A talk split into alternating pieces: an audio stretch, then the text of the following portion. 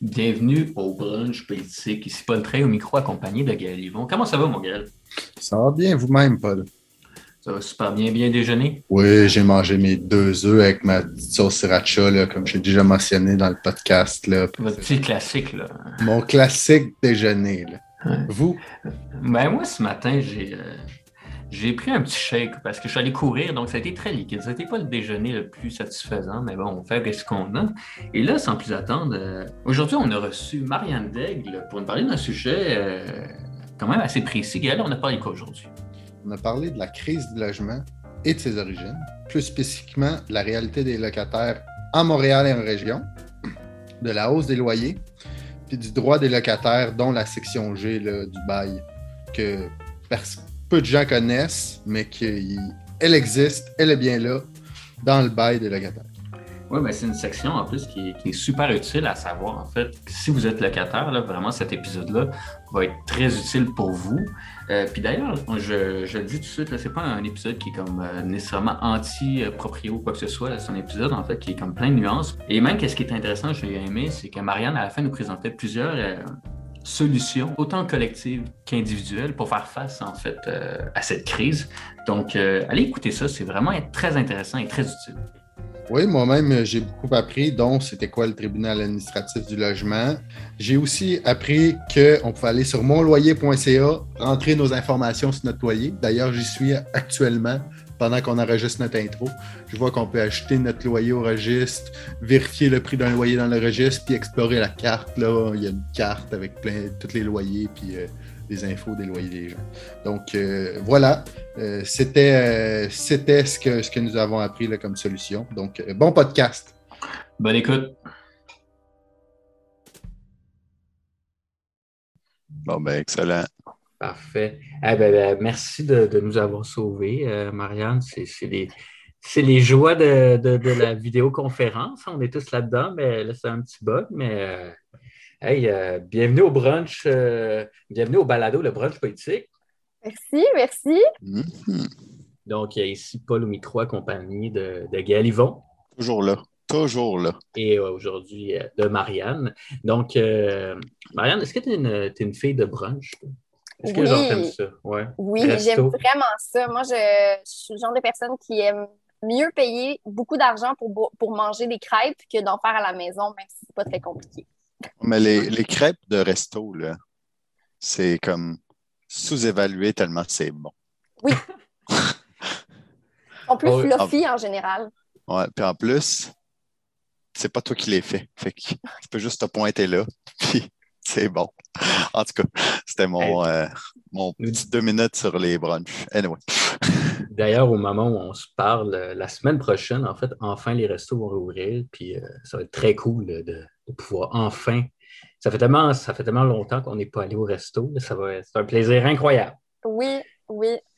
Et, d'ailleurs, c'est un peu drôle. Moi, je suis, si je pensais à ça avant, avant l'enregistrement, mais tu sais, c'est un beau moment parce que Marianne, on a milité ensemble. Ben, on a milité, je pense, les trois ensemble en même temps euh, dans l'Association modulaire de sciences politiques de l'UCAM. On a été sur le même CA, on a siégé ensemble, on a milité ensemble.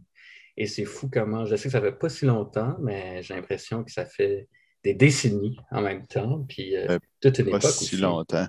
Ça fait quand même cinq ans, Paul. oui, c'est ça, ça fait déjà cinq ans, ça va vite. Là. Oui, le temps passe vite. Et, euh, et ça. Donc, nous, on est les trois diplômés en, Sciences Po. Mais toi, euh, maintenant, ça, c'est. Maintenant, tu milites. Euh, dis-moi, là, je veux dire tout le nom d'un coup. Dis-moi si je me trompe. Mais maintenant, tu, en fait, tu milites pas. Tu, travailles pour le Front commun des personnes assistées sociales du Québec, la FCASQ. Il manque un P. C'est FCPASQ à cause de personnes assistées sociales. Merci. Et en fait, est-ce que tu peux nous parler rapidement de cette organisation-là? Pour, euh, Puis ça fait combien de temps que tu là, toi? Oui, en fait, euh, je, suis, je suis toute nouvelle. Ça fait un an. Je suis rentrée, en fait, euh, mars 2020. en fait, j'ai fait mon entrevue et deux semaines après, on déclarait le confinement. Donc, j'ai vraiment été, c'est ça, j'ai fait vraiment un job. je, suis principalement d'ailleurs en télétravail. j'ai pas vu mes collègues avant comme juin, juillet de, cette, de l'année de 2020. Et puis, c'est ça, moi, je suis responsable de la vie associative et de l'administration. concrètement, c'est ça, le Front commun des personnes sociales du Québec. On regroupement national d'organismes qui font la défense des droits des personnes assez sociales communément appelé le BS, le bien-être social. Euh, donc, c'est ça. Moi, je fais pas de l'intervention. Mon but est vraiment plus au niveau du regroupement, d'assurer les activités euh, des membres, euh, puis aussi l'administration. si je me suis découvert une petite passion là, pour les chiffres, donc c'est moi aussi qui assure les budgets, les remboursements, tout ça. Donc, voilà. Mais globalement, je dirais que notre mission est vraiment plus au niveau de la représentation politique. Mm-hmm. Donc, comme regroupement, notre, notre but, nous, c'est vraiment de prendre les enjeux individuels. Donc, les organismes font de l'aide individuelle auprès de personnes assez sociales. Et nous, c'est vraiment d'amener ça euh, plus largement au niveau du gouvernement, d'amener les revendications et aussi, euh, bon, dans un meilleur moment, euh, faire des manifestations, faire des sorties publiques plus, plus affichées. Là. Je dois avouer qu'on a beaucoup mm-hmm. été sur les réseaux sociaux là, dans la dernière année. Donc, ça, donc un peu comme une, coordination d'efforts, en fait, pour représenter un peu les, droits et les, un peu l'aspect représentation politique, en fait, des personnes associées sociaux. Exactement, c'est ça. Euh, tu sais, euh, bon, souvent, on a l'impression, c'est ça, ben, c'est de rendre les causes, euh, les causes publiques, puis surtout de rendre les causes sociales, dans le sens où, hmm. souvent, lorsqu'il est question, bon, puis le sujet d'aujourd'hui est aussi, entre autres, euh, selon moi, une cause sociale. Euh, oui, il y a des enjeux individuels, mais ces enjeux-là, quand ils sont répétitifs et qu'ils mhm. affectent euh, plus largement la population, à ce moment-là, selon moi, c'est comme il y, a, il y, a, un job de rendre ça visible, de rendre ça social et collectif. Donc, c'est ça. Ma job est vraiment de rendre des causes individuelles collectives. Ah, OK. Ben, c'est ça. Aujourd'hui, nous, on voulait, euh, en fait, on voulait pas, on voulait parler d'un sujet un peu plus précis avec toi. Puis c'est un sujet, en fait, qui est en, lien direct avec ton travail. C'est, en fait, c'est la, crise du logement, en fait, qui touche, euh, bon, au début, euh, on pourrait croire juste Montréal, mais en réalité, tout le Québec, c'est qu'il y a une crise du logement. Mais, oui. C'est quoi cette histoire-là de crise du logement? Quand j'ai lu ça dans les nouvelles, je me suis demandé pourquoi est-ce qu'il y a une crise du logement? C'est quoi ça? Est-ce qu'il y en a une crise du logement? Je ne sais pas, euh, Marianne. Oui, je, je réponds ouais, suite. parfait, on va rentrer dedans. Euh, crise du logement. Bon, il y a plusieurs façons de voir les choses. Euh, oui et non. Dans le sens où, pour certaines personnes, notamment la ministre André Laforêt, qui est dans le fond la ministre des Affaires municipales et de l'habitation, qui mhm. gère ça, euh, a dit non parce qu'en fait, le taux d'inoccupation, donc le nombre de logements qui n'est pas occupé, est de 2,7. OK? Donc, effectivement, si on regarde ça de ce point de vue-là, on va dire OK. 2,7 2,7 euh, Oui, c'est ça. Des logements sont inoccupés. Donc, on va dire oui, parfait, tous nos logements sont occupés globalement au Québec, donc il n'y a pas de crédit logement.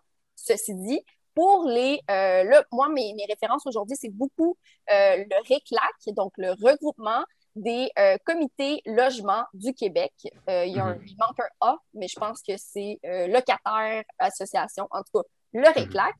Mhm. Et puis, en fait, lorsqu'on parle plus avec au niveau des, du RECLAC ou des comités logement et des locataires, on va dire non, non, non, il y a crédit logement parce qu'on manque de logements abordables. Et on ne parle pas de logements mhm. sociaux ici. Là. Logements, sociaux, on parle, on va dire par exemple les HLM, donc les habitations à loyer modique. Mais lorsqu'on parle de logement abordable, on parle de monsieur, madame, tout le monde euh, qui veut se loger convenablement euh, et qui, là, en ce moment, se retrouve. Euh, en fait, c'est ça. Actuellement, les gens renouvellent plus souvent qu'autrement leur bail par souci d'en fait que si tu ne renouvelles pas, il y a de fortes chances que tu ne retrouves pas un loyer convenable ou du moins à tes moyens. Et donc, selon, selon moi et selon plusieurs, notamment les comités logement, il y a crise du logement parce que oui, les gens restent dans leur logement, mais leur logement ne convient pas pour la grande majorité. Mm-hmm. Donc, c'est ça souvent. Euh, puis là, on va directement parler, passer un peu à, la réalité de ce que vivent les locataires. C'est quoi être locataire aujourd'hui? Mais souvent, c'est justement des, logements, comme tu dis, euh, un peu accessibles pour un peu, euh, par exemple, oui, les, les familles, mais aussi tout le monde, en fait, tout le monde ça touche. Moindrement, vous ne faites pas un salaire qui est très élevé. Mais par exemple, euh, les étudiants, beaucoup, étudiants, étudiantes, les familles, euh, les femmes monoparentales, c'est beaucoup les. Quand on regarde beaucoup les chiffres, c'est des, souvent les, deux chambres fermées, qui est comme impossible à trouver à Montréal. Mais ça, c'est une crise aussi qui. Dis-moi si je me trompe, mais c'est une crise qui touche tout le Québec en ce moment. C'est dur, oui c'est absolument une, c'est absolument une crise qui touche tout le Québec parce que justement, euh, bon, le fait que les logements ont toujours. Bon, avant, on parlait de Montréal, on dit Montréal, Mm. c'est cher. Fait qu'on va aller en, en périphérie. On va aller sur la rive sud, on va aller sur la rive nord. Mais là, le fait étant que les gens ont tellement été de plus en plus sur la, la périphérie que la périphérie vit la même situation. Mhm. Avant, on pouvait dire, bon, ben, comme il n'y a pas trop de problème, je vais habiter, exemple, à Longueuil, donc l'autre côté du pont, et je vais aller travailler. Parce que souvent, ce qu'on va dire aux gens quand on dit qu'on vit une crise du logement, ils vont dire, ben, tu as juste à aller plus loin, tu as juste à aller hors des centres. Ceci Mhm. dit, où sont les emplois? Montréal. Dans le centre, oui. Donc, les gens, jusqu'à un certain point, on a dit parfait, il n'y a pas de problème, on va aller à Longueuil. Mais là, Longueuil s'est rempli. Puis là, Longueuil vit une crise du logement aussi. Donc là, les gens font comme OK, on va aller un peu plus loin. Et là, on est rendu que même à exemple, Saint-Jean-sur-Richelieu, la plupart, Mhm. tu sais, comme les gens sont maintenant prêts à faire un deux heures. Pas qu'ils sont, sont, pas, sont pas prêts, ils n'ont pas le choix. Ils sont Ils n'ont obligés. pas le choix, c'est ça, d'habiter à Saint-Jean-sur-Richelieu, de faire le voyagement matin et soir, tout ça pour être capable d'avoir un logement abordable. Mhm. Et là, de en plus, en plus-. Oui, vas-y, En plus, Saint-Jean-sur-Richelieu, en tout cas. C'est Non, loin. C'est c'est loin. C'est loin. Ouais. Sais, c'est plus juste une question, tu sais, comme souvent, bon, avant, on pouvait dire, par exemple, ben là, si tu veux une maison avec une cour, imagine pas Montréal, ça va être pas achetable, tu sais, fait qu'il n'y a pas de problème. On se dit, pas de problème, je vais aller en périphérie. Mais maintenant, on parle de 3,5, 4,5 à Saint-Jean-sur-Richelieu qui ont des prix semblables à Montréal. Fait qu'à un moment donné, Ouais. comme, c'est juste que la crise du logement se, se, se, se passe aussi parce qu'on n'a pas de. On n'a pas moyen de s'en sortir dans le sens où le logement, c'est un droit. Genre, c'est c'est pas, c'est pas un privilège. On C'est un choisit. droit. C'est un droit. C'est une le- nécessité. voilà, c'est une nécessité. Puis le problème, il est là, c'est que de plus en plus, on, on- ben, en tout cas, à mon avis, il va falloir qu'on réagisse parce qu'à un moment donné, on va juste, ben, cette année, ben, l'année dernière, on a commencé à avoir un, un campement avec, Mhm. euh, avec des personnes itinérantes qui ont vraiment aucun endroit où aller. Puis c'était en fait, ce que, ce que les experts disent, c'est que c'est très surprenant qu'on n'en a pas eu avant. Parce que si on regarde les autres grosses villes, euh, Vancouver, Denver, Colorado, bon, partout dans le monde, euh, ce genre de campement-là existe depuis de nombreuses années Mhm. parce que les gens n'ont pas rien fait. Mais c'est ça, c'est que cette crise-là, en fait, en fait, c'est ça, c'est ces gens-là, c'est qu'ils ils ont l'incapacité de trouver un, un logement. En fait. Ils ne peuvent pas, puis ils n'ont pas d'autre choix de, de trouver un, un terrain puis se mettre des tentes. Puis souvent, moi, je trouvais ça fou. Tu avais comme un camp qui se faisait, euh, là, je pense que le, le dernier, il était euh, dans l'est de Montréal, dans Notre-Dame, dans le quartier euh, Hochelaga. Et et tu sais, je veux dire, le monde disait, ah, ça, c'est c'est abusif de se mettre. Je veux dire, le, le monde ne font pas exprès de se mettre des. Tu sais, je veux dire, c'est pas. C'est une tente, là. c'est- Puis on est au Québec, on a un pays, bâtard, on a un pays nor- nordique. C'est comme le monde n'a pas le choix, sont, sont complètement tirés. Puis d'ailleurs, d'ailleurs, là, on parle de prix, mais c'est. Parce que là, M. Legault, il dit qu'en ce moment, tu peux trouver un, je pense c'était quoi, 500 pièces un 3,5 à Montréal? Moi, j'aimerais bien savoir où est-ce qu'il trouve ces chiffres, parce qu'on parle de, quoi environ, comme chiffre, euh, environ, un appartement abordable, ça ressemble à quoi environ, le marché en ce moment? Oui, mais là, écoute, on peut chiffres? revenir. Oui, Ouais. mais c'est ça, on peut revenir sur la déclaration de Legault, euh, entre autres parce que, bon, il y a des gens qui vont dire, ben là, il parlait d'un logement étudiant. Mais même un logement étudiant, euh, on a tous, ben en tout cas, Gaël, tu as vécu en colocation aussi, je pense. On a tous vécu en Ouais. colocation ici. Euh, 500 dollars pour une chambre, je pense que c'était raisonnable quand je suis arrivée à Montréal. C'est-à-dire, il y a maintenant déjà 7-8 ans que je suis arrivée à Montréal. Aujourd'hui, 500 dollars, je suis pas certaine qu'on en retrouverait tant que ça parce que les loyers eux-mêmes ont augmenté. Donc, même en colocation, euh, je trouve ça un peu, euh, en tout cas, reste à voir, mais je pense que 500 dollars pour une colocation, c'est même un, ça commence à être bas, là. Ça commence à être genre, wow, c'est une belle Mhm. aubaine. Et donc, Ouais. les données de la, C, la SCHL, c'est-à-dire euh, la Société canadienne d'hypothèque et de logement, disait que, en fait, le loyer moyen d'un 4,5 au Québec en 2020 était de 856 par mois. C'est 5% plus cher qu'en 2019. Et en 5 ans, le 4,5 moyen a augmenté de 18% C'est énorme comme hausse. C'est énorme. Et d'ailleurs, je, je me permets juste de, de Ouais. donner d'autres chiffres, là, parce qu'en fait, le, le RECLAC, comme je vous l'expliquais, en fait, eux ont fait un. Parce que ce qu'il faut savoir aussi, c'est que la CH, SCHL, euh, dans le fond, font surtout euh, état des logements qui sont déjà loués. C'est-à-dire que le RECLAC a pris à ce moment-là euh, près de 61 000 annonces pour évaluer justement les- le parc locatif. Et là, on se retrouvait avec, pour la province du Québec, prix moyen d'un 4,5 1032 soit 20 de plus que le prix moyen donné par la, la SCHL. Mhm. Et pour les grands logements, donc on parle de trois euh, chambres à coucher plus, à ce moment-là, on parlait de 26 de différence avec les prix de la SCHL. Mais c'est ça, ça c'est fou. Puis tu sais, admettons, ça, cette hausse-là qui est. Mais en fait, ces prix-là qui sont vraiment très, très chers en ce moment. Depuis quand est-ce que, est que tu sais, toi, environ, quand ça a commencé cette crise-là? Parce que moi, j'ai l'impression que c'est relativement récent, mais bon, peut-être les sources sont vraiment ben, sont, sont, très loin, en fait, les sources de ça. Mais c'est quand même récent que cette crise-là, comment, dans les dernières années, ça s'est vraiment empiré. Puis là, je me permets l'exemple un peu personnel. C'est ça, comme je disais, mais de 3-4 ans, comme on regardait encore les appartements, ça allait relativement bien. Tu pouvais trouver quelque chose.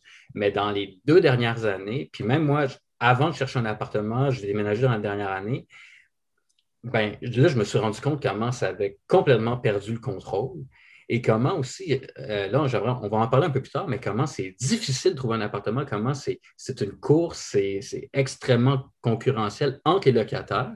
Mais avant qu'on passe à cette discussion-là, c'est depuis quand ça a comme vraiment empiré la situation? Ça fait, c'est très récent? Ça... Bien, ça fait longtemps que euh, les comités de logement en parlent. Pour vrai, si on vérifie, là, à chaque année, on nous parlait, donc, il y a les fameux chiffres de, au 1er juillet, combien de locataires se retrouvent sans euh, logement. À chaque année, on avait un petit pourcentage et ces personnes-là sont souvent, dans le fond, il y a un processus d'accompagnement fait par la ville. À ce moment-là, bon, on recherche et tout. Euh, pardon. Ceci dit, je dirais, moi, que ça fait, ben, puis je suis d'accord avec les, groupes logements, ça fait longtemps qu'on le voit venir. Ça fait longtemps qu'on le voit venir parce qu'on a vu Toronto, on a vu Vancouver, on a vu plein d'autres villes aux États-Unis, puis eux, ils étaient là en disant Allô, allô, on a comme la possibilité encore d'agir. Et donc là, je pense qu'on se retrouve malheureusement que c'est le moment où, en tant que locataire, on commence à la sentir. Et c'est là pourquoi on en, c'est devenu un peu plus politisé, puis euh, visuel dans, dans, la sphère publique.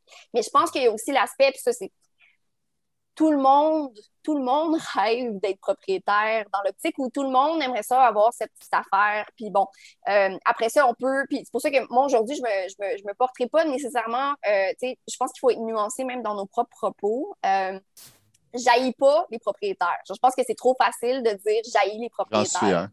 Bon, ben, j'haïs pas les propriétaires, j'haïs la dynamique de rôle de pouvoir qui se fait entre les propriétaires et les locataires, j'haïs les abus de propriétaires, mais tu sais, je pense qu'il faut être nuancé aussi de dire que comme oui, euh, il y a des mauvais locataires et il y a des mauvais propriétaires, et mhm. euh, au final, si on me donnait la possibilité de posséder moi-même euh, un immeuble où je pourrais résider, euh, je le ferais n'importe quand. Fait que, tu sais, mhm. je, pense que ça, déjà, là-dessus, je, vais, je vais quand même mettre des points sur les i, de, comme je pense que c'est important de ne pas, de pas de, de pas...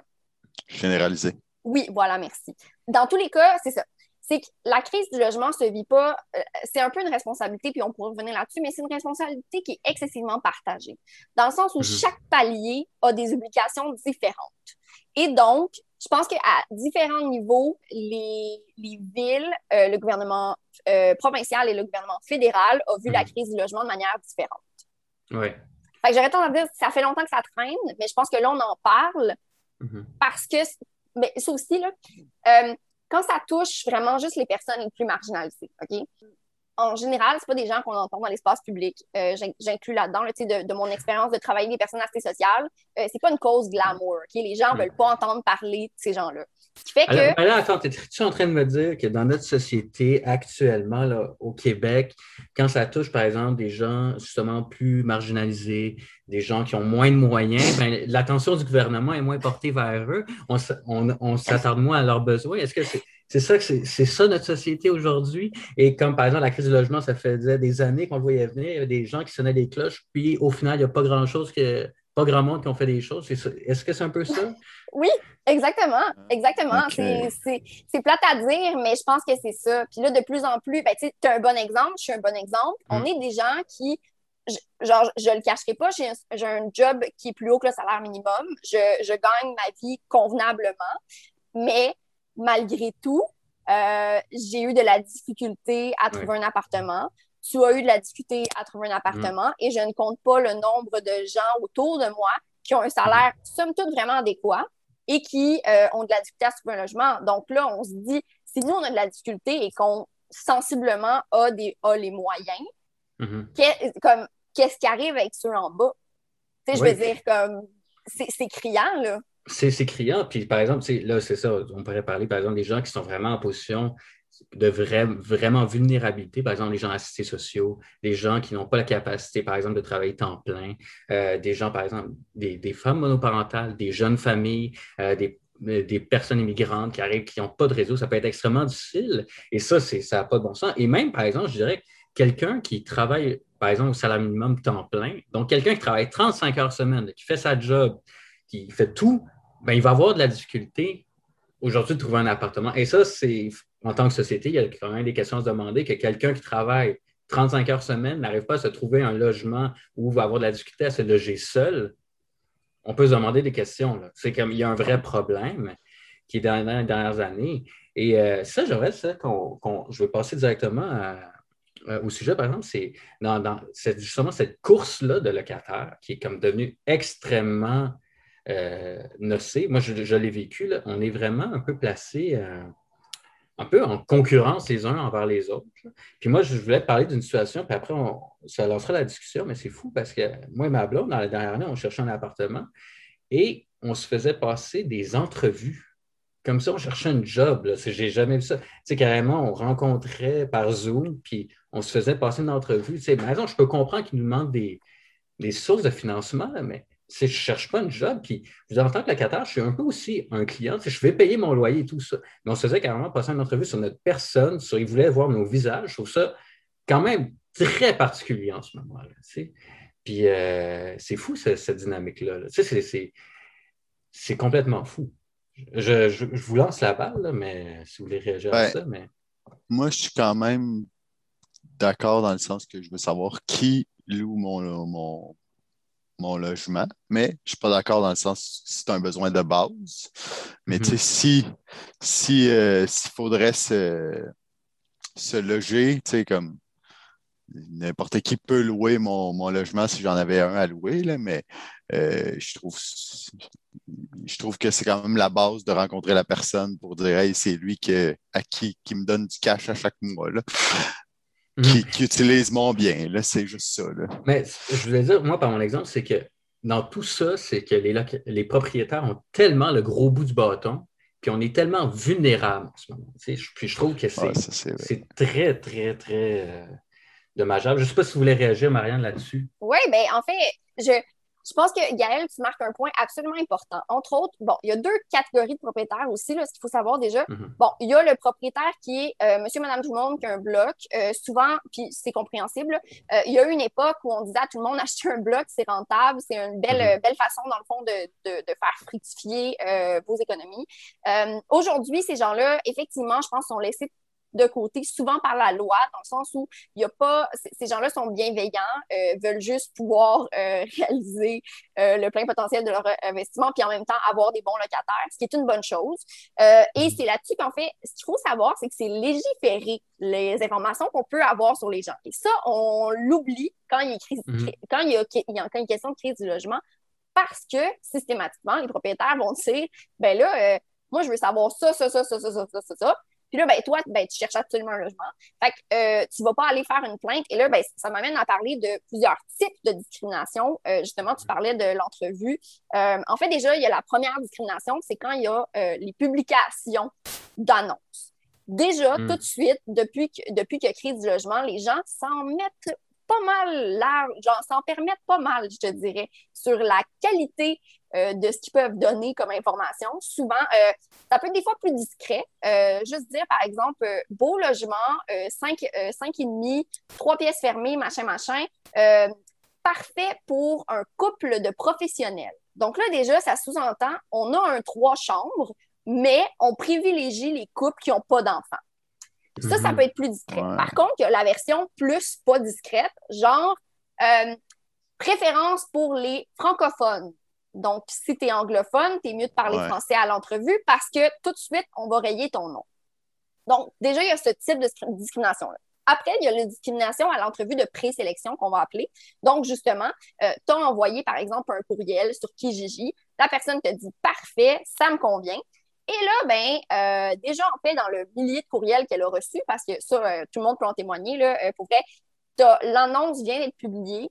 Tu envoies mm. un courriel, ça fait cinq minutes et malheureusement, tu faisais déjà partie de la centaine de courriels et plus, et donc tu n'auras jamais de réponse.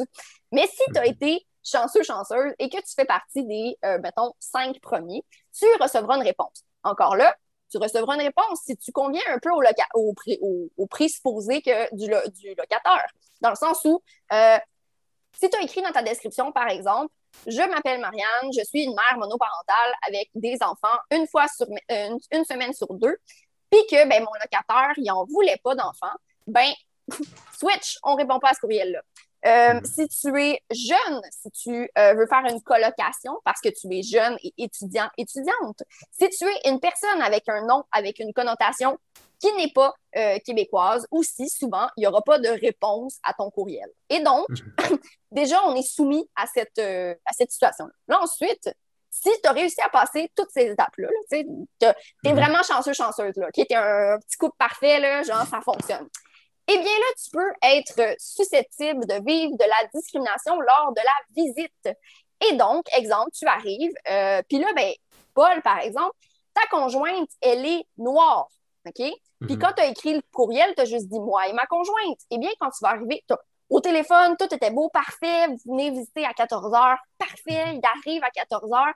Puis là, ben, Colin, il a loué le logement, il est plus disponible mais tu n'as pas appelé pour annuler la, réunion. Non, non, c'est juste maintenant que tu es arrivé avec ta copine qui est noire, que là, soudainement, il est loué. Puis là, tu sais quoi? Si tu rappelles deux minutes après pour dire comme Hey, je serais vraiment intéressé par le logement, ben il n'est pas loué. Fait que là, encore là, si tu as réussi à te rendre là, à la signature du bail, il arrive souvent que le propriétaire s'en donne encore à cœur joie. Il va te demander une caution. Parce que, par exemple, euh, tu as un chat, j'ai un chat, moi, euh, tu as une caution. Bon, mais parfait, là, vu que tu as un chat, ça peut, euh, ça peut graffiner les planchers.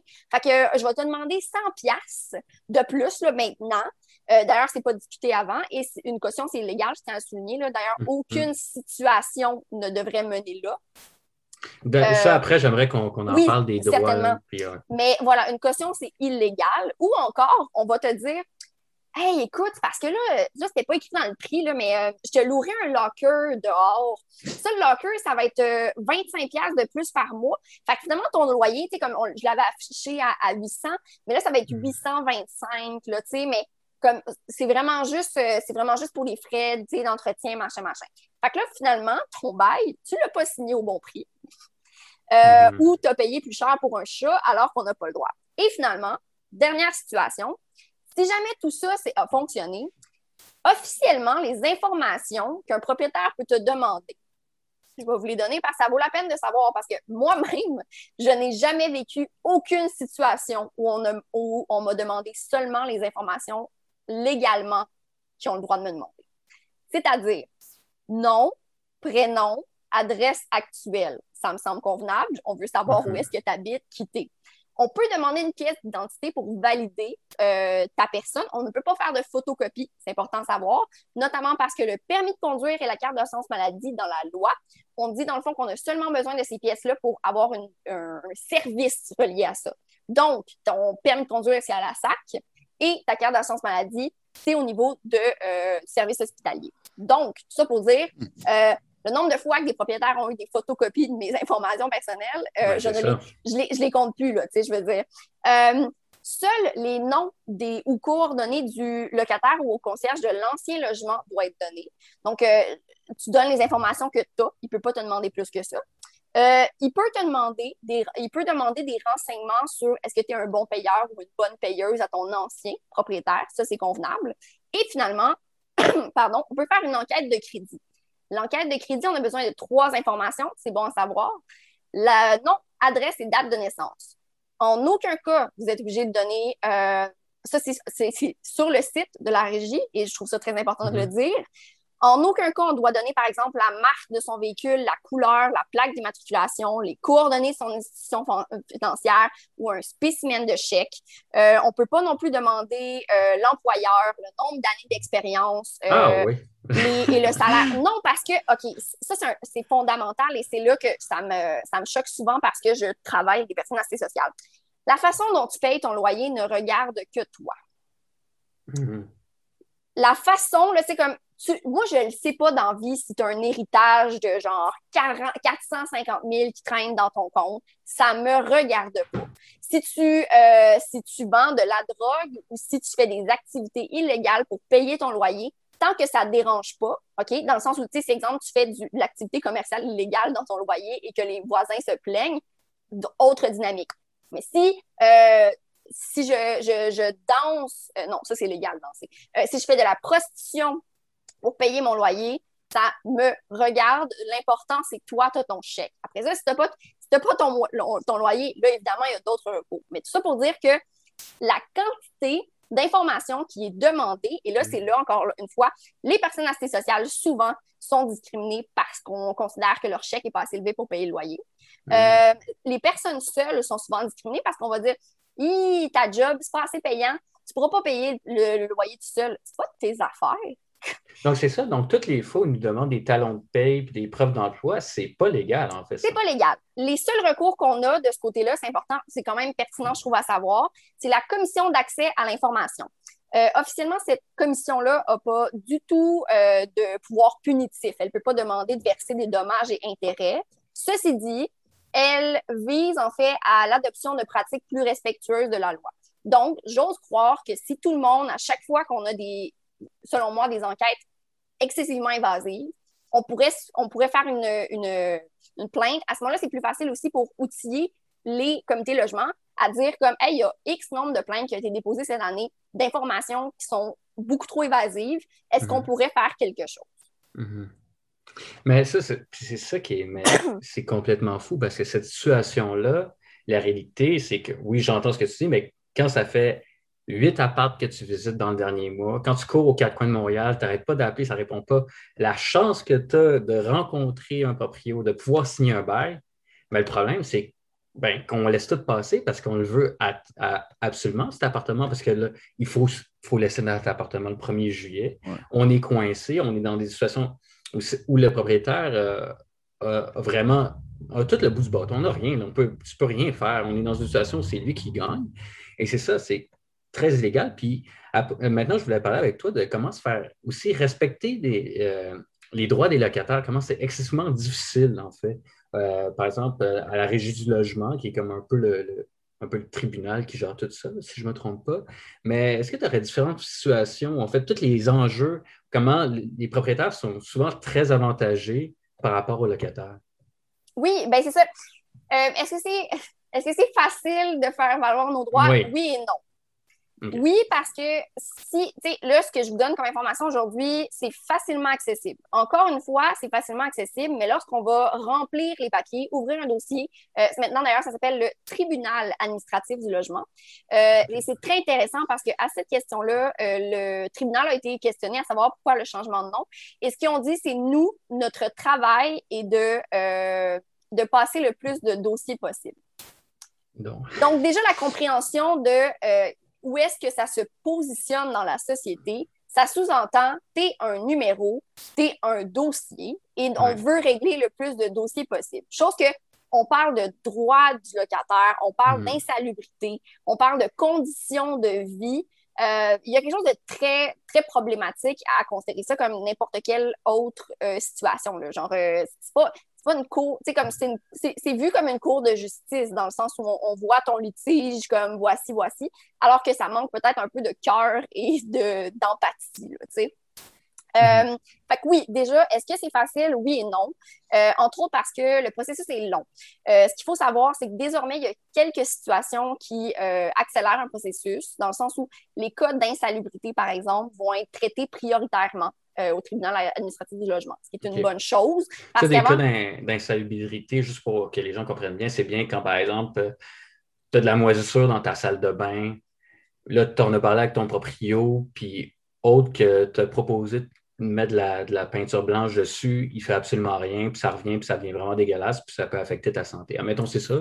Oui, euh, ben là, même en plus, il faut que tu passes par la ville pour avoir un papier, parce qu'encore une fois, le, problème est là. C'est beaucoup l'accumulation de preuves qui fait que c'est difficile.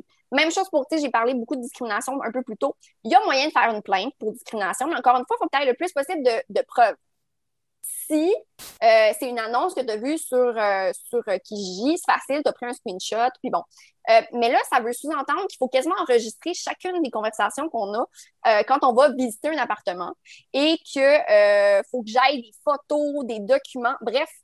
Le plus, l'accumulation de preuves rend toujours l'aspect de discrimination ou de ou d'abus difficile à prouver. Mm-hmm. Évidemment, il y a l'aspect aussi de, souffrir psychologiquement et physiquement euh, de cette, euh, de cette situation-là. Euh, on pourra peut-être en revenir plus en détail, mais quand on parle, exemple, de rénoviction, d'ailleurs, je suis allée mhm. chercher encore une fois une étude, mais cette fois-ci du Comité Logement Petite Patrie. Et Juste avant, c'est une rénoviction, c'est quand? oui, bien c'est ça, en fait directement rénoviction et démoviction qu'on va appeler. Donc, euh, rénoviction, c'est hmm. quand on rénove et qu'on fait ça de manière frauduleuse. Et hmm. démoviction, c'est quand on démolit et qu'on fait ça de manière frauduleuse. Donc, sous-entendu, l'usage commun de ces mots valise, donc évidemment, mots qui veulent dire beaucoup de choses. Euh, ça parle, en fait, c'est ça, de reprise, d'éviction, de démolition, d'évacuation temporaire. Euh, et là, dans le fond, on parle de tactique intimidante. dans le fond, pour dire justement, hey, dans le ce qui arrive, c'est ça. C'est qu'on va utiliser euh, un prétexte légal. Dans ce cas-ci, par exemple, une évacuation temporaire pour des travaux majeurs. Par exemple, justement, ta salle de bain est tellement pleine de moisis, puis là, le propriétaire te dit, il n'y a pas de problème, on va s'en occuper. On va, mhm. euh, il, y a, il, y a, une obligation de temporairement euh, déplacer cette personne-là et lui payer un frais.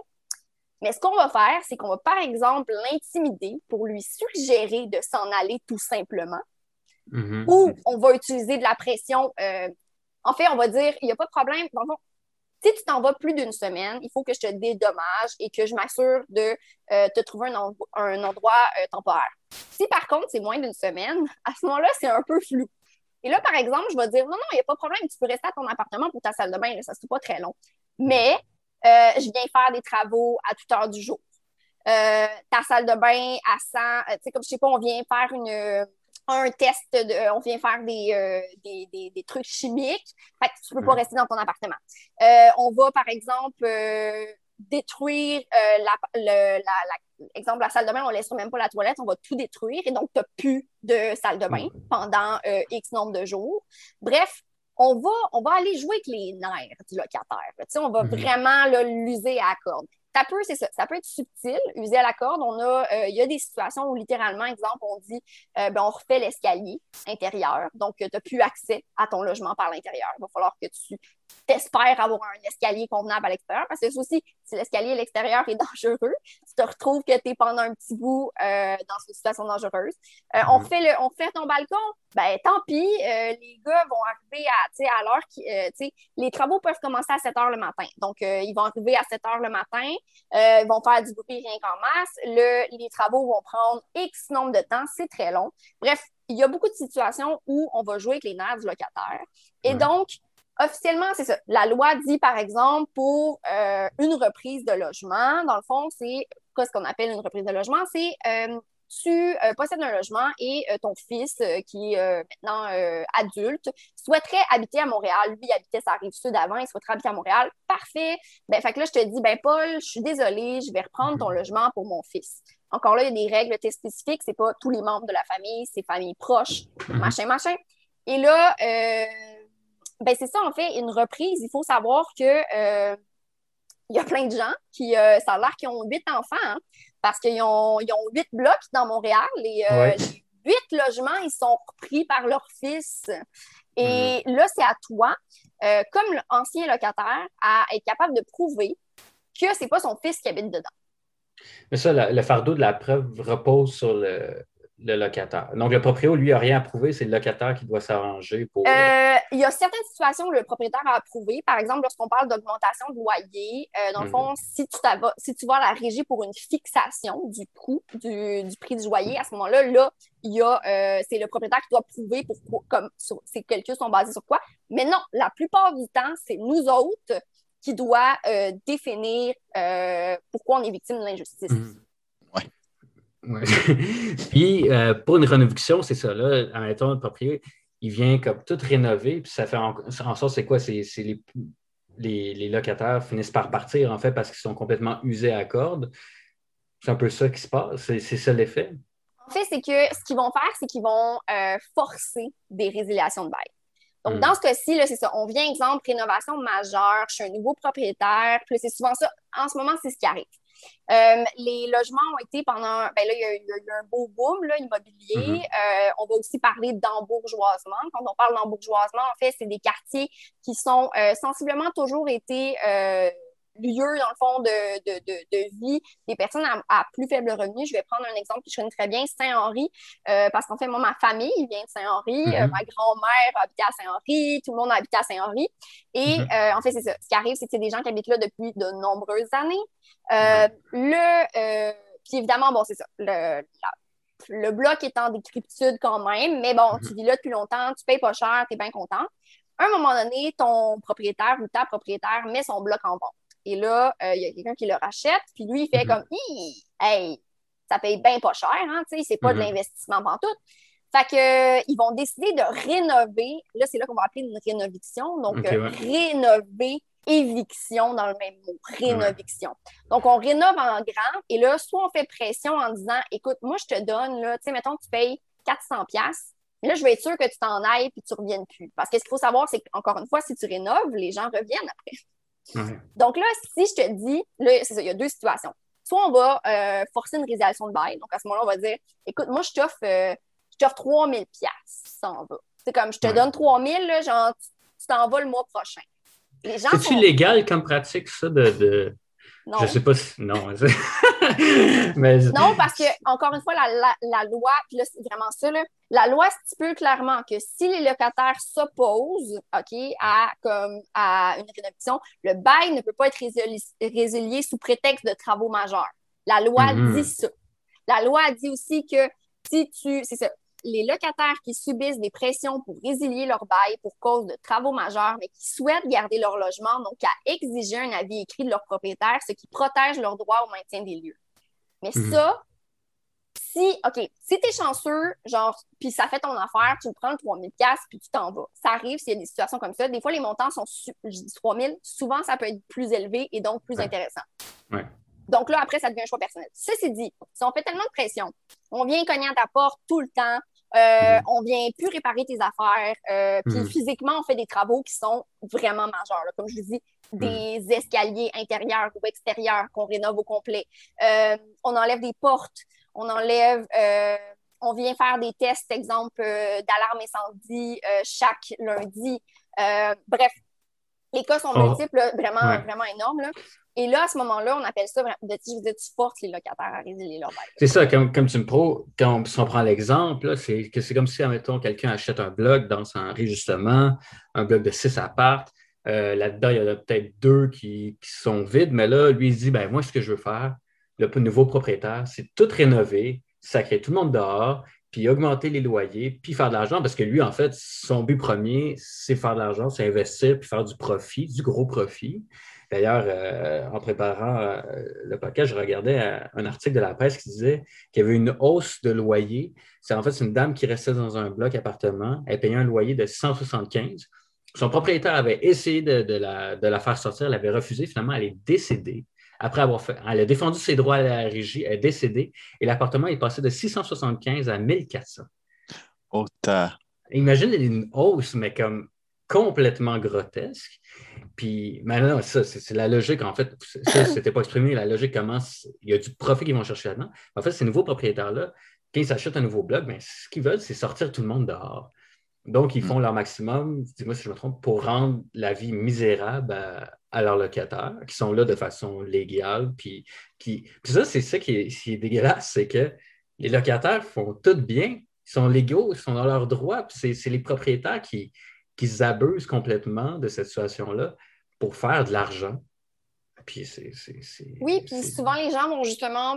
tu sais, Le, le dommage psychologique ou physique est tellement énorme que la plupart, justement, vont juste perdre patience. Puis c'est souvent là, souvent que la loi leur donne raison, mais concrètement, tu n'as aucun recours. Les seuls recours que je dirais qui est possible, c'est si, par exemple, euh, les réparations mettent euh, ta sécurité en danger. Si justement, on fait, exemple, ton euh, balcon et que tu n'as plus vraiment d'accès sécuritaire à chez toi, là, à ce Mhm. moment-là, c'est de faire, c'est plate, là, mais c'est d'appeler les pompiers. Ça va être euh, d'appeler la ville pour qu'ils viennent faire des...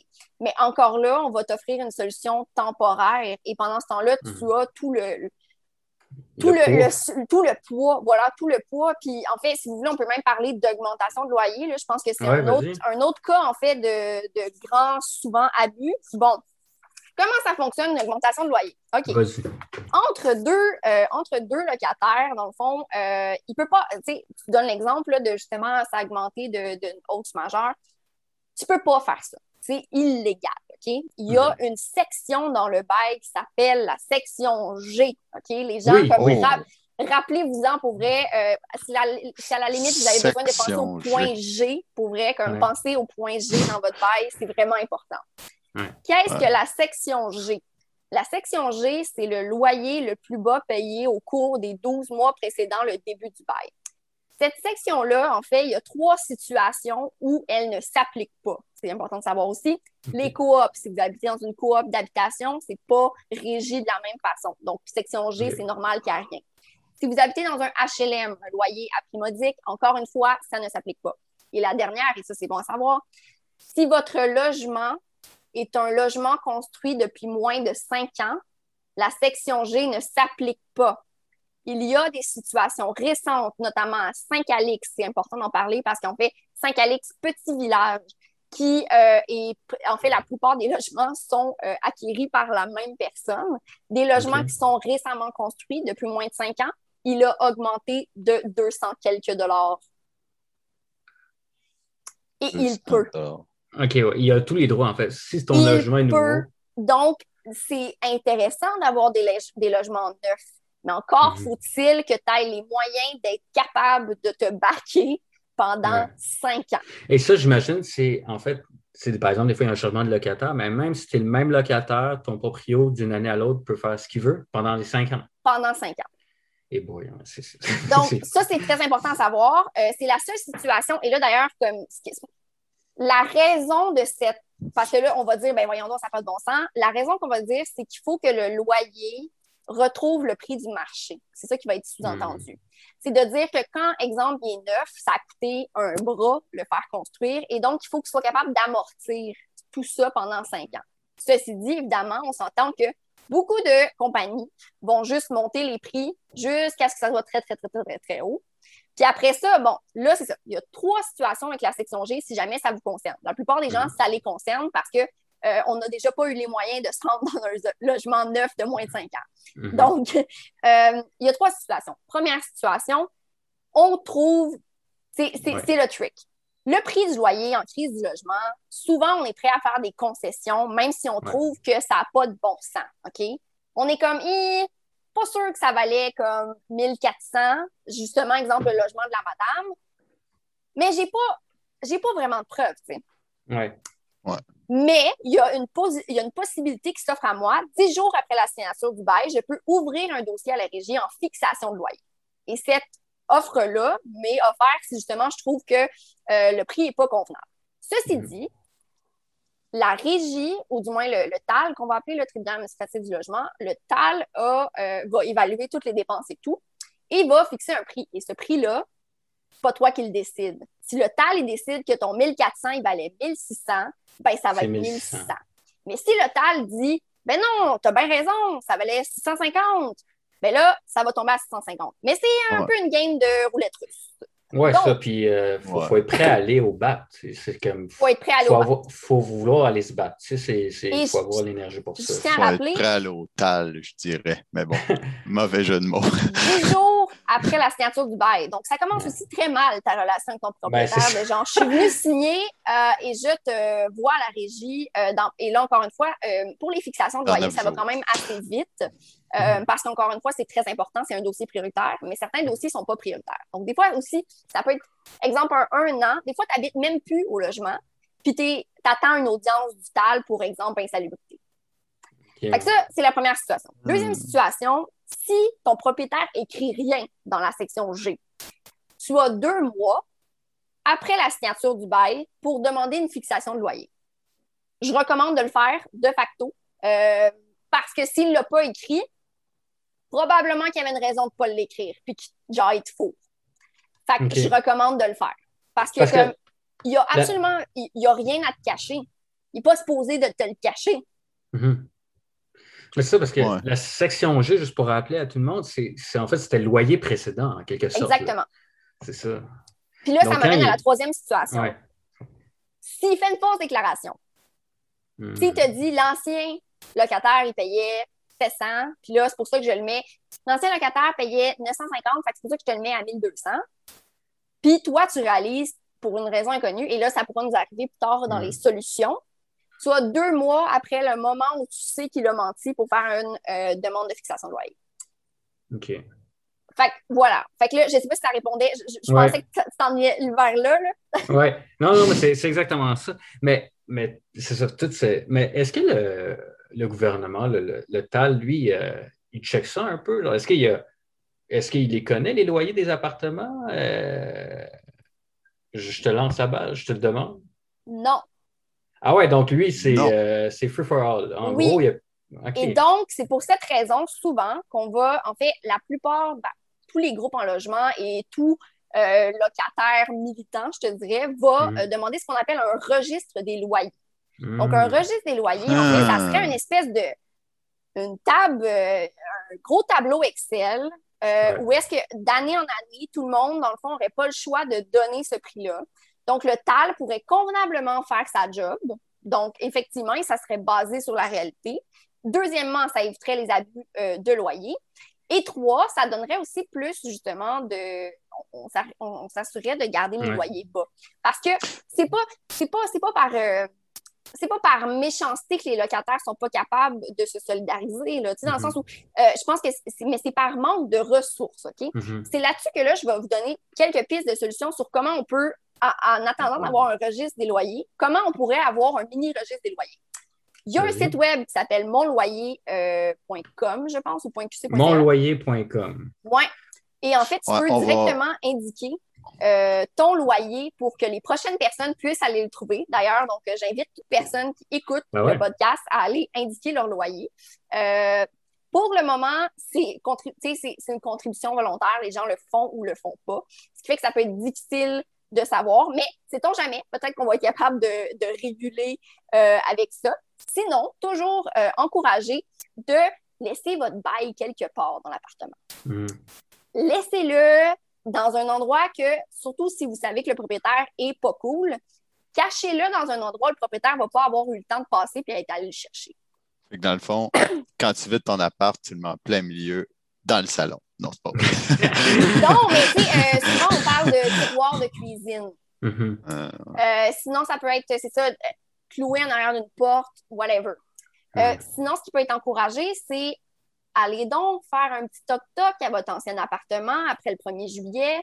Hey, Mhm. bonjour, je m'appelle un tel, j'habitais là ici. Combien tu payes, toi, ton loyer? Hey, allô? C'est pas ça Ouais. pendant tout le prix. Ou Ouais. encore, euh, si vous, vous avez la possibilité de le poster, si jamais vous voulez pas vous rendre sur place, vous pouvez toujours le poster. Ouais, Donc, euh, le recevoir par la poste, vous êtes certain que cette personne-là va recevoir un jour votre bail dans sa poste et qu'elle va faire comme Oh, ben Colin! je me suis ouais.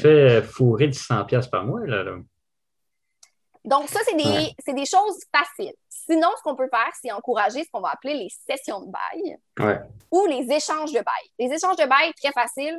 Euh, tu as un bail, Paul, et euh, moi, j'ai aussi un bail. Et là, finalement, moi, euh, je sais pas, je me sépare. Fait que j'avais comme un grand 5,5. Puis là, Mhm. finalement, ben, je me retrouve tout seul. Puis toi, ben, t'habitais tout seul, Paul. Fait que, hey, Paul, Mhm. voudrais-tu qu'on échange? Euh, Ça fit?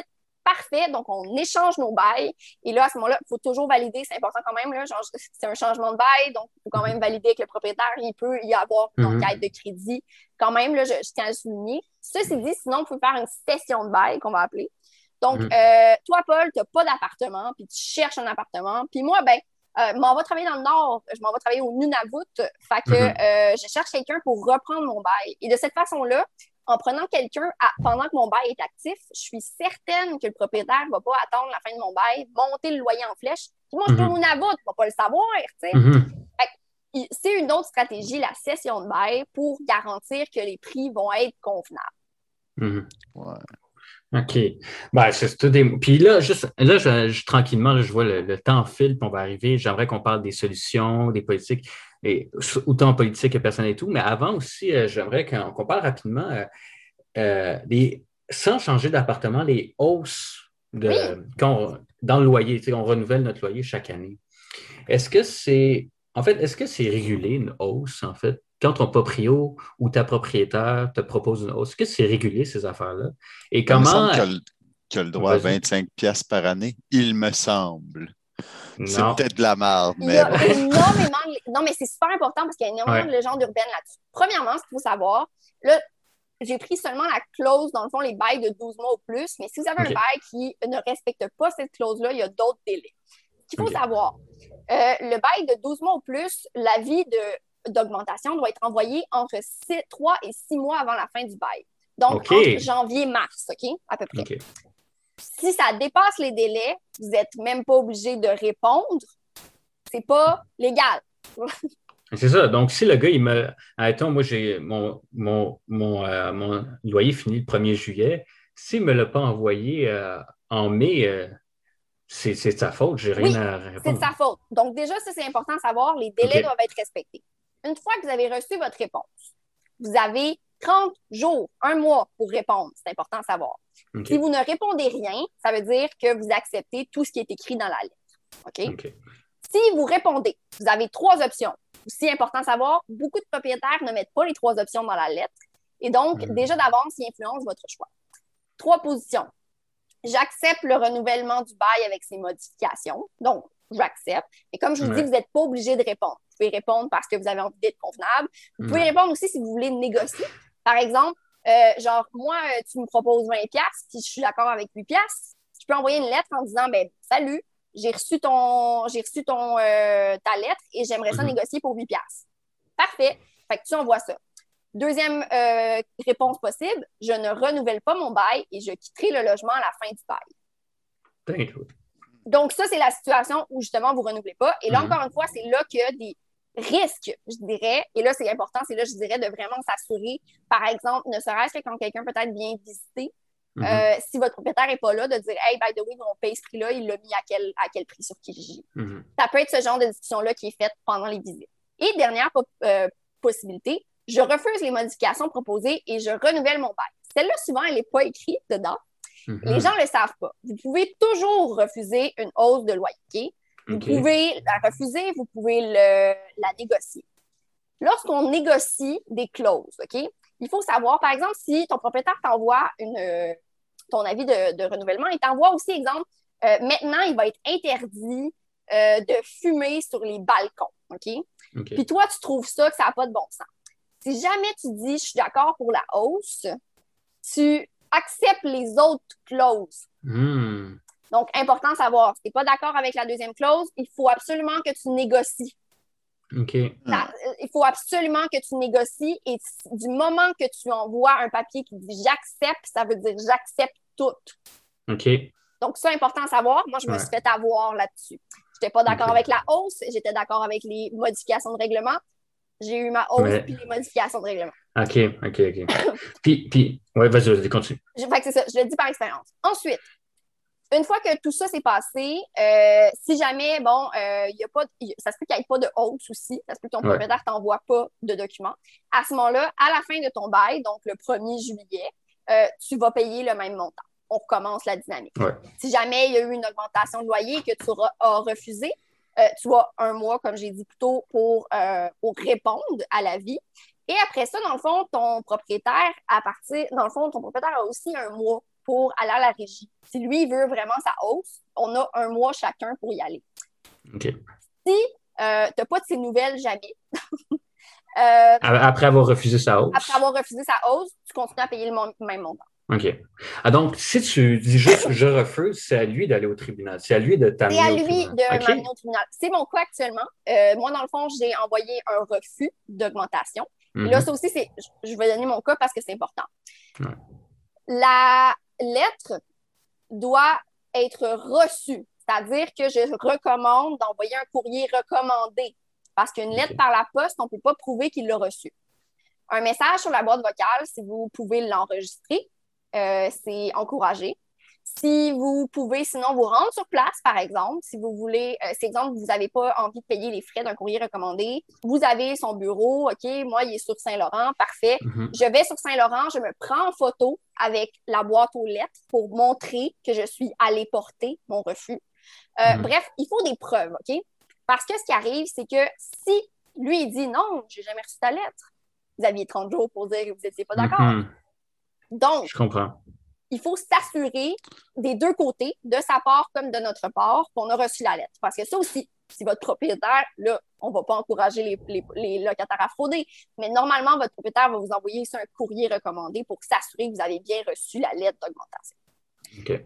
Encore une fois, important à à savoir. Si par exemple, ton loyer, tu payes 800 il arrive une augmentation, tu dis oui, parfait, euh, je, j'accepte l'augmentation, puis finalement, tu fais une session de bail. Une session de bail, c'est au même prix que le bail est actuellement. Il OK. y a pas de. Il y en a souvent qui vont dire il y a des frais de service, machin, machin. Non. Non Mhm. ça n'existe pas.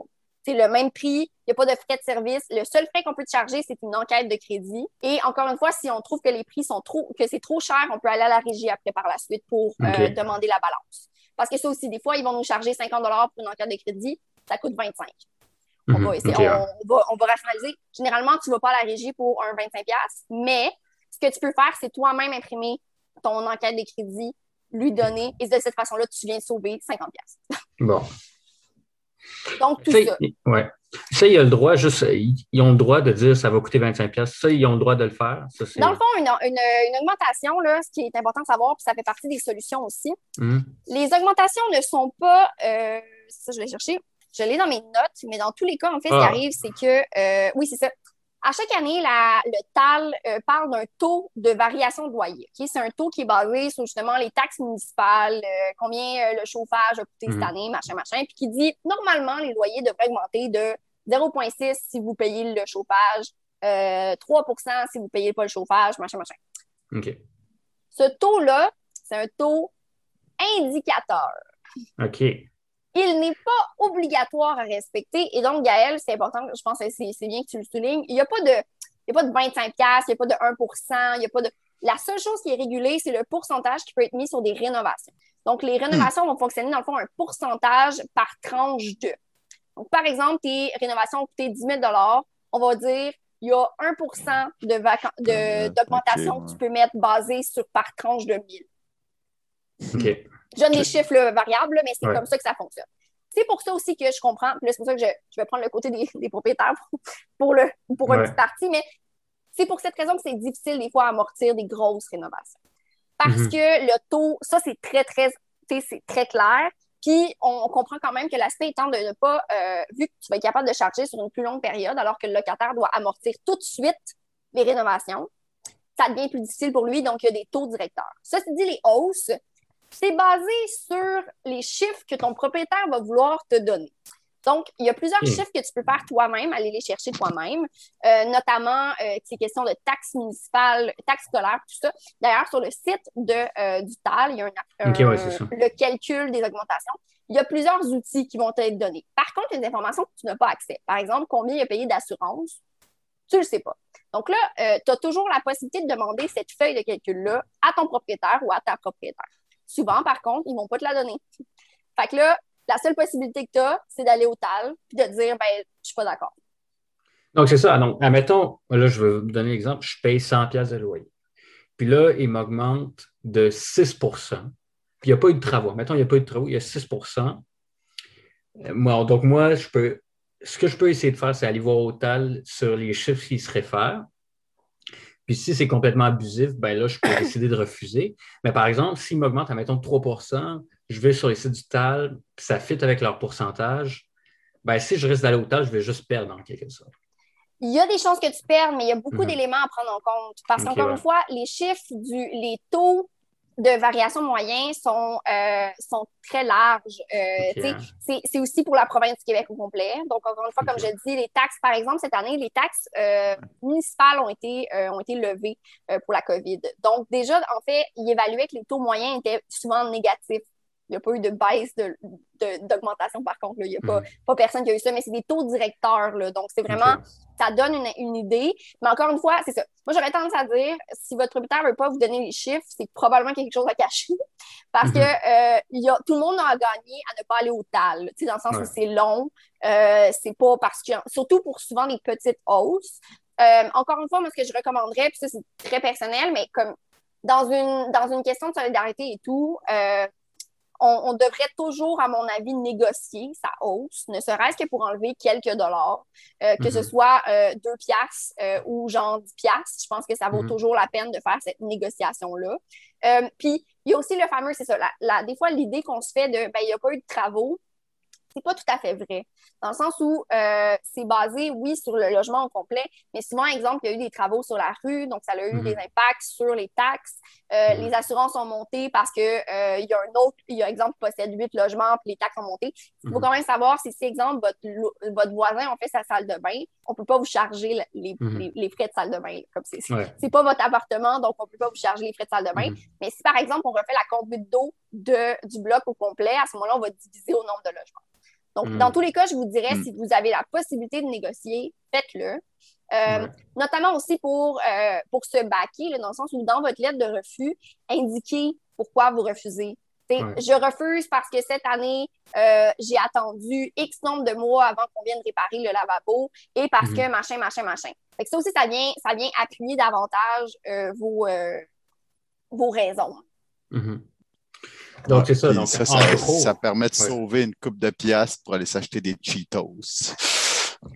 oui, mais tu sais, c'est que c'est aussi, c'est là-dessus qu'il y a, tu sais, je parlais de responsabilité partagée. En tant que mhm. locataire, si on veut continuer d'avoir des, des, loyers qui sont bas, euh, c'est de se donner ce petit mal-là. Mais je comprends, tu sais, je ne veux pas non plus que les gens se sentent euh, d'avoir cette pression-là, mais en tant que, mm. c'est pour ça qu'il y a des, des, des, des, tâches plus faciles que d'autres en tant que locataire, notamment de, de passer son bail au prochain.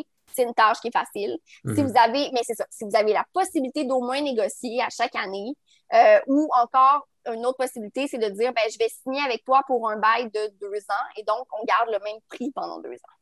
Mm-hmm. Il y a aussi cette possibilité-là, euh, notamment si vous pensez être là pour un bon bout là, dans l'appartement, euh, puis que vous avez une bonne relation, ce genre de, de, de bail-là sur une plus longue durée peut faire un euh, garde, dans le fond, un bon bail. Puis c'est agréable aussi pour le propriétaire de savoir qu'il peut compter sur vous pendant X nombre d'années. Oui. Donc, c'est ça. Donc, pour les augmentations, il n'y a, pas de, a pas de chiffre parfait, en fait. C'est justement la, le 25$ ou le 3% c'est un peu en fait, ça peut bouger beaucoup. Donc, en gros, si on peut donner des outils aux gens, regardez les. Ben, d'un, assurez-vous de bien gérer vos papiers, donc le refus, indiquez-le clairement et tout. Et après, ça serait, s'ils veulent regarder, c'est les chiffres indicateurs. Et c'est un peu de demander les chiffres au propriétaire. Exactement. De façon. Exactement. Ah. Demander les chiffres au locataire, puis euh, au propriétaire. Puis, tu sais, je veux dire, si vous ne les donnez pas, euh, comme je vous dis, c'est il y a quelque chose à cacher, dans le sens où lui doit, mhm. parce que ces papiers-là, -là, c'est les mêmes qui vont emmener à au TAL. C'est les mêmes qui vont mhm. emmener au TAL, parce qu'au TAL, il va falloir qu'il évalue, euh, il va falloir qu'il justifie sa hausse. Donc là, le TAL, il va mhm. falloir qu'il vérifie les mêmes papiers que vous, vous auriez dû avoir accès. Fait qu'au final, comme, il n'y a, pas, a pas de magie, là, dans le sens où, comme, c'est là-dessus de, comme, si votre propriétaire ne veut pas vous les montrer, moi, j'ai tendance à dire, comme, ben, c'est parce qu'il y a quelque chose à cacher. Parce que sa hausse n'est pas, est pas, est pas régulée. Parce que, parce qu'il y a aussi plein de situations, tu sais, je veux dire, il y a plusieurs situations, par exemple, où on charge des, euh, des travaux à des locataires, mais on a, par exemple, fait affaire avec des travailleurs au noir, des travailleuses au noir. Mm-hmm. Euh, si je vais au TAL, là, j'ai pas de facture à te présenter. non. J'ai aucune facture à te présenter. Et donc, encore une fois, moi, je dis le plus possible, puis c'est pas genre, on n'a on a peut-être pas beaucoup de droits, fait aussi bien les faire valoir. Dans le mm-hmm. sens où, justement, vous avez droit de voir ces pièces justificatives-là, ce n'est pas du domaine privé. Euh, fait que, tu sais, au même titre que vous, tu sais, je veux dire, on, y a, votre propriétaire connaît énormément d'informations sur vous. nous, on n'en connaît pas beaucoup sur eux. Mm-hmm. Ce que je trouve d'ailleurs un peu, quand je parlais de, balance du pouvoir, c'est un peu ça aussi. Là, tu sais. moi, je moi, je choisis pas mon propriétaire. Mon propriétaire me choisit comme locataire, mais moi, je choisis mm-hmm. pas mon propriétaire. Fait que les, les, le, le, quelque peu de, de sphères où je peux avoir de l'impact, je pense que c'est important de les faire valoir. Fait que mm. ça fait partie des choses de justement comme vous avez le droit d'avoir droit aux pièces justificatives. Si on vous fait une si on vous réclame des augmentations pour des réparations, vous avez le droit euh, justement de demander à, pour évaluer si la hausse est convenable. Puis c'est tout à fait normal. C'est, je veux dire, le service qu'on vous vend, c'est un logement. Fait que vous, voulez mm-hmm. savoir si l'amélioration a valu la peine. Ah, c'est bon à savoir, puis je pense que c'est aussi important à savoir. Et là, j'aimerais, si on arrive vers la fin, puis j'aimerais qu'on parle des, solutions. Puis si je, je proposerais peut-être en, deux parties, on parle, je commencerai par des solutions peut-être plus gouvernementales, comme quelle, politique toi tu proposerais, tu sais, euh, vraiment ton opinion. après, des solutions en tant qu'individu, qu'est-ce qu'on pourrait faire en tant à aider nos voisins, aider notre communauté, aider nos amis. Donc, euh, en tant que politique, euh, toi, tout à l'heure, tu as un peu parlé euh, rapidement d'un registre des, euh, des, loyers, mais est-ce que tu, verrais d'autres solutions, d'autres. Oui, ben, il y en a plusieurs, en fait. notamment, il y a la possibilité pour les villes de, par exemple, légiférer sur les rénovations. Mm. par exemple, il y a plusieurs quartiers qui, de ce temps-ci, font ça. Les duplex ne peuvent plus être changés en maison unifamiliale. Oui. Ah. Euh, fait ça permet justement de garder plusieurs logements locatifs. Euh, il y a plusieurs. après, bon, il y a beaucoup de, il y a beaucoup de choses à dire sur cette possibilité-là, dans le sens où, encore une fois, moi, je, trouve que l'accès à la propriété devient difficile, dans le sens où les personnes qui, exemple, ont acheté un duplex et qui voudraient avoir une maison euh, sont limitées. souvent, on parle de famille un réinvestissement massif dans les logements sociaux, mais aussi les logements étudiants. On en parle souvent, là, puis les gens ne font pas le lien. Mais en ce moment, ce qui arrive, c'est beaucoup de logements, exemple des 5,5, des 6,5, sont pris par des colocations. Et les colocations, le, pas, le problème, là, mais euh, on, va rester longtemps là, puis on fait juste changer les gens au fur et à mm-hmm. mesure. Alors que des 5,5, puis des 6,5, puis des 7,5, on en a besoin pour les familles. Et les familles se retrouvent à habiter des petits logements 4,5 parce qu'ils n'ont pas les moyens, alors que plusieurs colocataires peuvent se payer un 6,5 à 2000 pièces parce qu'on est six dedans.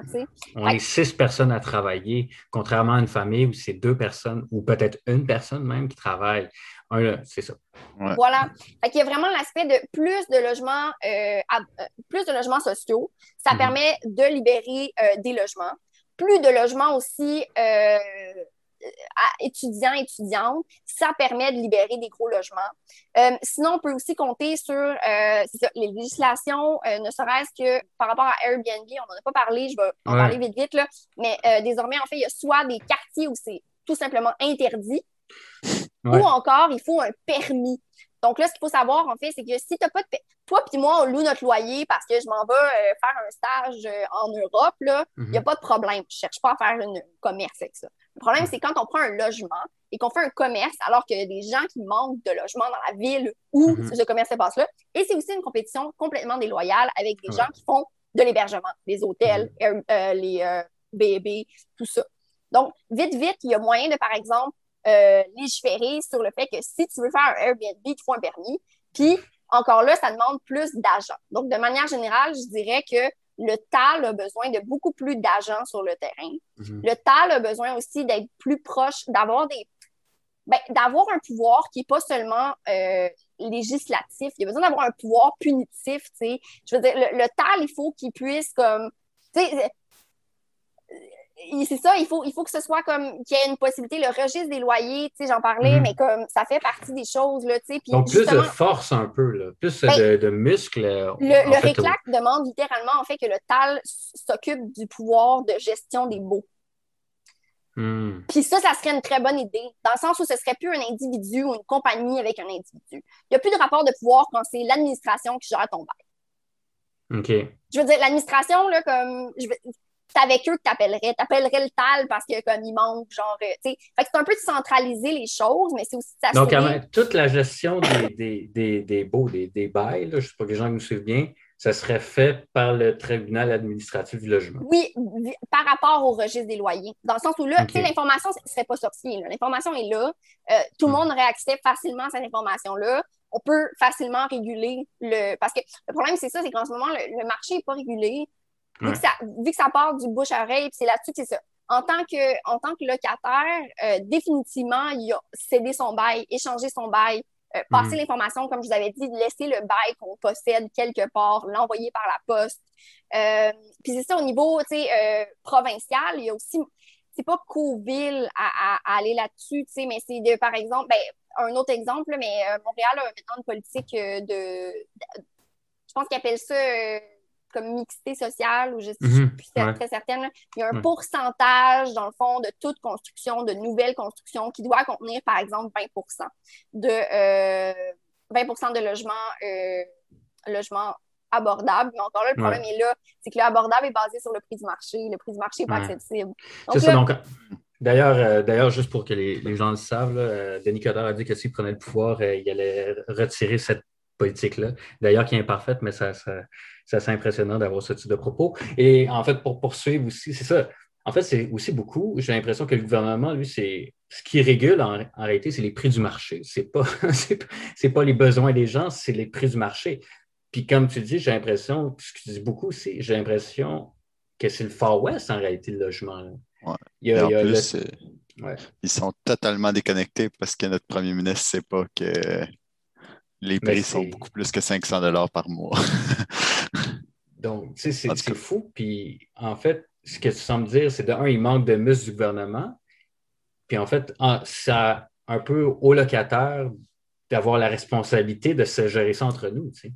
Tout à fait, tout à fait. Puis c'est là-dessus que je pense que, tu sais, euh, ça part aussi par la sensibilisation, dans le sens où, là, mm-hmm. avec la crise du logement, j'ai l'impression que les gens connaissent davantage qu'est-ce qu'un comité logement, mm-hmm. euh, où est-ce que j'en ai un dans mon quartier, comment je peux mm-hmm. m'impliquer. Mais comme sans nécessairement s'impliquer dans un comité logement, de savoir que ça existe, euh, de savoir aussi que euh, de connaître nos droits, tu sais. Puis là-dessus, c'est là-dessus que, comme, tu sais, il n'y a jamais de problème, exemple, à faire une campagne de sensibilisation sur les dangers de l'alcool excessif. Tu sais, je veux dire, éduc alcool existe, on peut-tu avoir un éduc locataire? Euh, mhm. Parce que c'est un partenariat aussi, dans le sens où c'est tout le monde qui est perdant à avoir euh, une loi qui est trop molle. C'est tout le monde qui est perdant. C'est autant, comme je vous disais, les propriétaires qui sont pas capables de rentabiliser leur investissement ou qui encore sont pris avec des, avec des locataires qui n'ont pas de bon sens, euh, mhm. ou que nous, comme locataires, d'avoir des propriétaires qui abusent il y a d'excellents propriétaires, il y a d'excellents locataires, mm-hmm. et malheureusement, c'est tout le monde qui écope dans cette dynamique-là.